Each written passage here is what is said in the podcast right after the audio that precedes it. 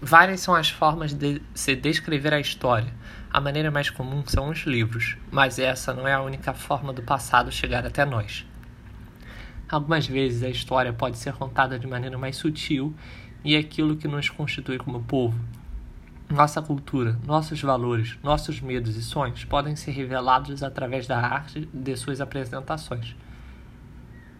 O cinema, de maneira clara ou de forma velada, através de códigos e simbolismos, muitas vezes nos apresenta versões da história.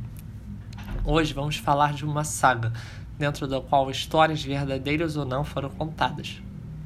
Vamos usar para essa reflexão interpretações de pessoas que enxergaram a história por trás da diversão, assim como os arqueólogos que conseguiam enxergar a vida de pessoas e comunidades através de desenhos nas cavernas das paredes da pré-história.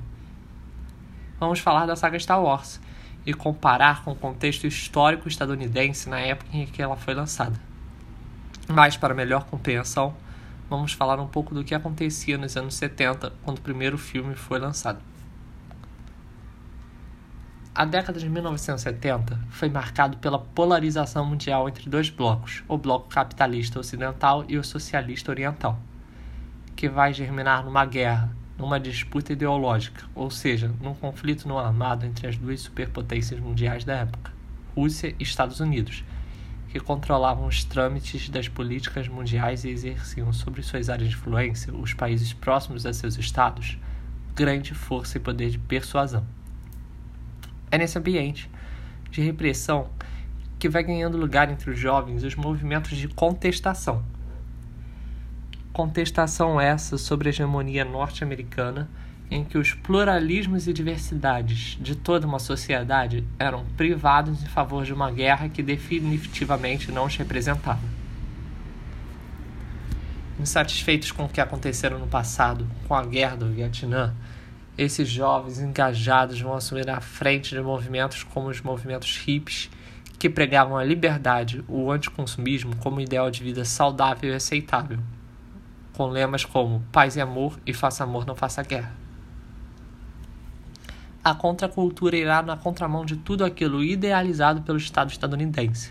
As críticas ao sistema e instituições serão um pavio desses jovens na luta por melhores direitos, uma sociedade mais justa sem os preconceitos que acabavam levando à marginalização das pessoas, irão nortear as suas ações na direção contrária aos autoritarismos e nacionalismos, no qual estava descambando a década de 60.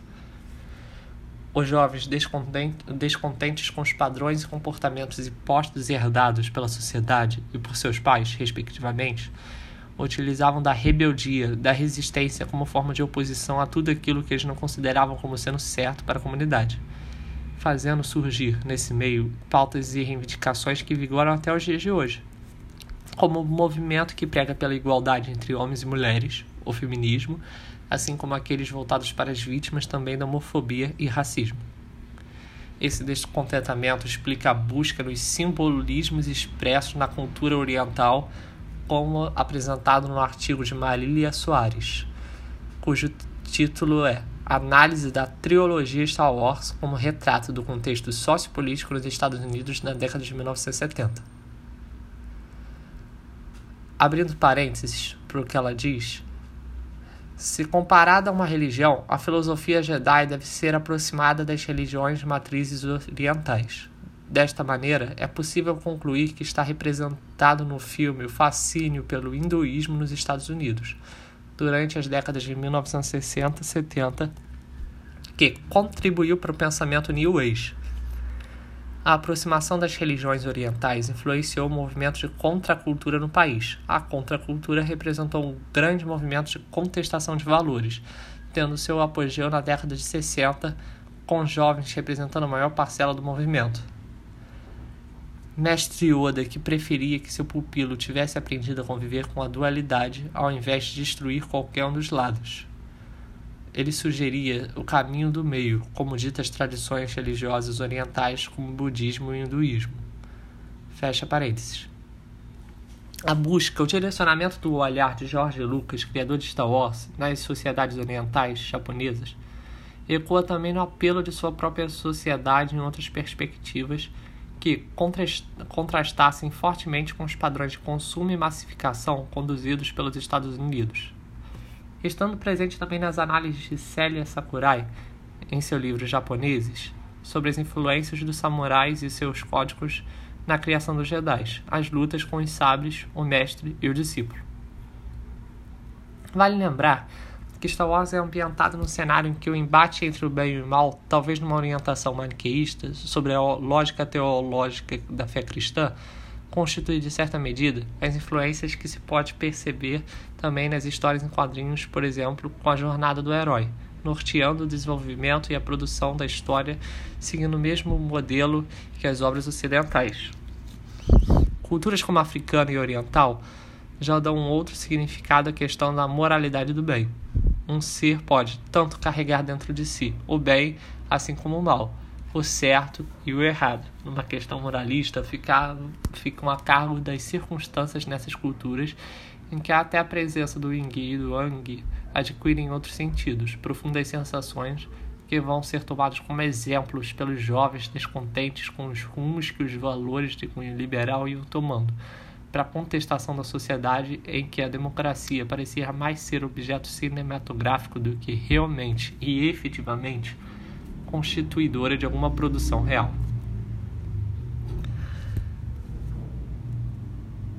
Do jornal Chicago Tribune, em 2005, George Lucas em sua frase vai fazer uma, vai fazer referência a uma frase à inspiração que teve a condução de seu primeiro filme, Uma Nova Esperança, com elementos que nos transportariam para os debates e questionamentos de uma época. Essa no cenário de ascensão das direitas, da queda das democracias e a aparição das ditaduras abrindo parênteses. Na verdade, era sobre a guerra do Vietnã, e aquele era o período em que o presidente Nixon estava tentando convencer concorrer a um segundo mandato, o que me fez pensar, historicamente, como democracias viram ditaduras. Respondendo a essa pergunta, George fala: porque as democracias não são tomadas, elas são entregues. Fecha parênteses. Na verdade, em toda a obra, em toda sua obra, temos as sutilezas dessas representações de oposição, de resistência em contraste com a repressão, intimidação, representadas respectivamente pelos rebeldes e do outro lado pelo Império, os e a Primeira Ordem. Apareceriam até de forma bastante visível, já que compõem o enredo principal da, da história. A luta entre esses dois lados não poderia deixar mais evidente do que se tratava. Governos que sucumbem e que dão lugar a ditadores insanos em que só por meio da resistência a seu domínio é que se poderia chegar a alguma paz. Parece fazer alusão nítida ao que estava acontecendo nas Américas. Luke Skywalker, General Leia Organa são a fagulha da ideia de libertação e igualdade que incitariam os povos a lutar por uma causa comum.